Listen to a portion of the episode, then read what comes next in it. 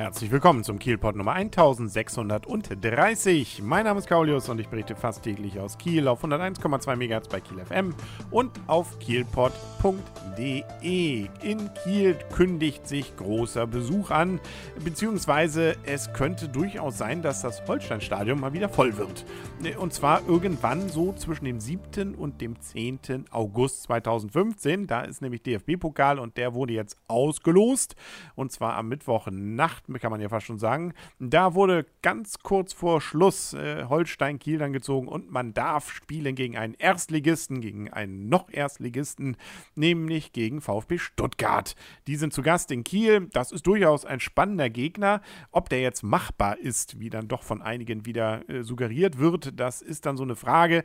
Es war ja gar nicht mehr so unwahrscheinlich zeitweise, dass sie vielleicht sogar in der gleichen Liga nächste Saison aufeinandergeprallt werden, weil Stuttgart fast abgestiegen aus der ersten die zweite und Holstein, wir wissen es, fast aufgestiegen. Nun treffen sie sich als Erstligist gegen Drittligisten im Holsteinstadion. Genaues Datum ist noch nicht bekannt. Das wird erst nächste Woche dann entsprechend bekannt gegeben. Aber man wird sicherlich dort äh, auch wieder Probleme haben, so auf Dauer noch Karten zu bekommen. Da sollte man sich, wenn es denn bekannt ist und wenn der Vorverkauf beginnt, frühzeitig drum bemühen. Apropos Pokal, es fehlt ja sogar noch ein Pokalspiel, nämlich der Landespokal zwischen Holstein Kiel und VfB Lübeck in Lübeck. Das sollte ja eigentlich an dem Datum stattfinden, wo jetzt das Relegationsspiel war von Holstein gegen 1860 München.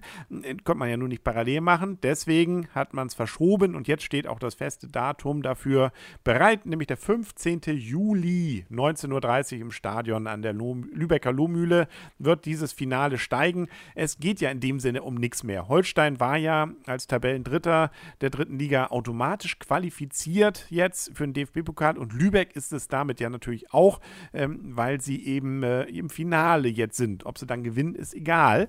Ähm, so gesehen hat auch Lübeck dann im Lostopf äh, mitgemacht und ähm, ja, also 15. Juli jetzt gibt es das Finale dann trotzdem nochmal äh, und äh, die bisher erworbenen Tickets behalten übrigens ihre Gültigkeit. Apropos Auf- und Abstieg. Ähm, der Paternoster fährt wieder im Landeshaus.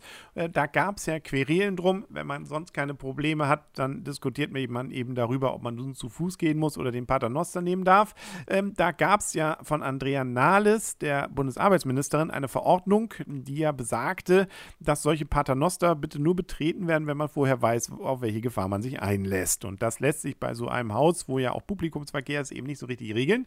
Deswegen hat die Gebäudemanagement Schleswig-Holstein, GMS, GMSH, die für dieses Gebäude ja verantwortlich ist, äh, und die Beschäftigten plus die Besucher eben gesagt, äh, nö, dann machen wir ihm ganz dicht. Ne? Und äh, der Paternoster fuhr dann nicht. Die entsprechenden Mitarbeiter des Landeshauses mussten zu Fuß gehen und äh, jetzt hat der Hausherr, der Landtagspräsident, nämlich Herr Schlie, ein Machtwort gesprochen, Knopf wieder gedrückt und der, der Paternoster fährt also wieder.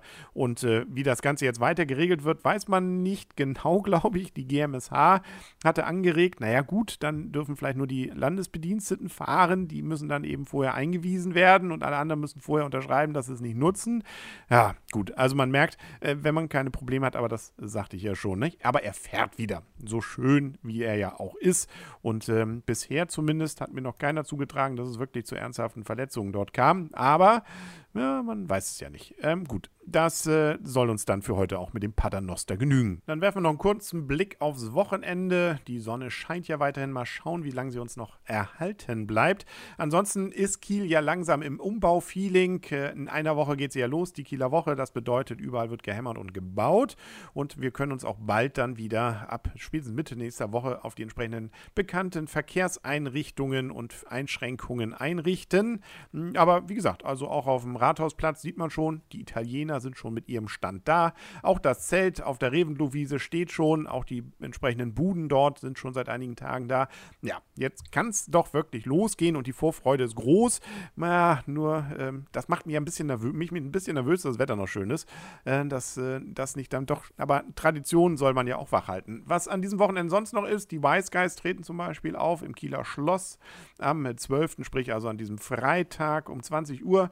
Und am Freitag ist auch ab 16 Uhr wieder der äh, Christian Albrechts Universitätscup. Das gibt also sportliche Möglichkeiten mit anschließender Sportlerparty, die dann auch wieder im Sportforum dann passieren wird. Äh, da ist ja immer eine Menge los und wenn das Wetter schön ist, ist ja auch viel draußen, dann ist es umso schöner. Nur eben nicht verwechseln. Ne? Also früher war es ja mal so, dass immer am ersten Kieler Woche Freitag die Sportlerparty war. Diesmal ist es eine Woche vorher. Ne? Nicht, dass man es deswegen verpasst. Aber dafür gibt es ja den Kielpot und äh, damit kann das ja dann nicht passieren. Wir hören uns dann morgen wieder. Bis dann alles Gute, sagt euer und ihr Kaulius und tschüss.